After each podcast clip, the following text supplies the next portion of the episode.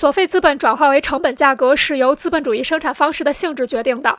生产商品的实际耗费是指生产中耗费的全部物化劳动和活劳动，而生产商本的而生产商品的资本主义耗费则是指生产中消耗的不变资本和可变资本的价值。上述两种耗费在量上并不相等，前者大于后者，而两者之间的差额便是剩余价值。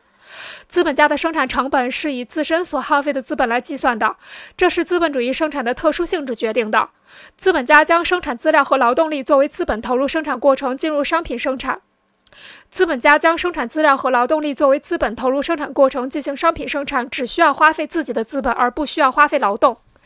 工人在进入生产过程后，只是被当做资本的一个要素发挥作用。他们的劳动耗费中有一部分，即形成小 m 的部分，是无酬劳动，无需资本家花费一文钱。因此，资本家就只按照他所耗费的资本，即小 c 加小 v 来计算商品生产上的耗费。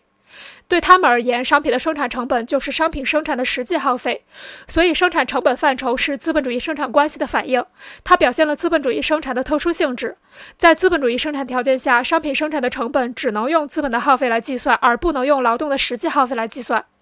资本主义私有制决定了资本家是生产的主人，劳动者只是构成生产资本的一个要素，因此成本价格只能够反映资本的耗费，而非劳动的耗费。剩余价值就表现为成本价格的产物。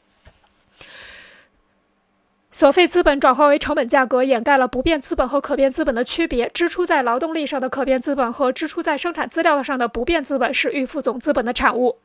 因为生产成本这个范畴只是代表商品价值中消耗的部分，这部分价值的存在是由于它作为预付资本早已存在。至于商品价值的形成过程以及资本的不同部分在剩余价值生产过程中的不同作用，就完全被掩盖了。在生产成本形式上，可变资本的特殊作用作为剩余价值的唯一源泉被模糊了；而生产成本的形式上，只有固定资本与流动资本的区别明显的表现出来。而生产成本的形式上，只有固定资本与流动资本的区别明显的被表现出来。而在流动资本中，转化为原材料的不变资本和转化成劳动力的可变资本被等同起来，可变资本在价值增值过程中的特殊作用被抹杀，似乎利润是由全部预付资本产生的，由此掩盖了不变资本与可变资本的区别，从而进一步掩盖了剩余价值产生的源泉。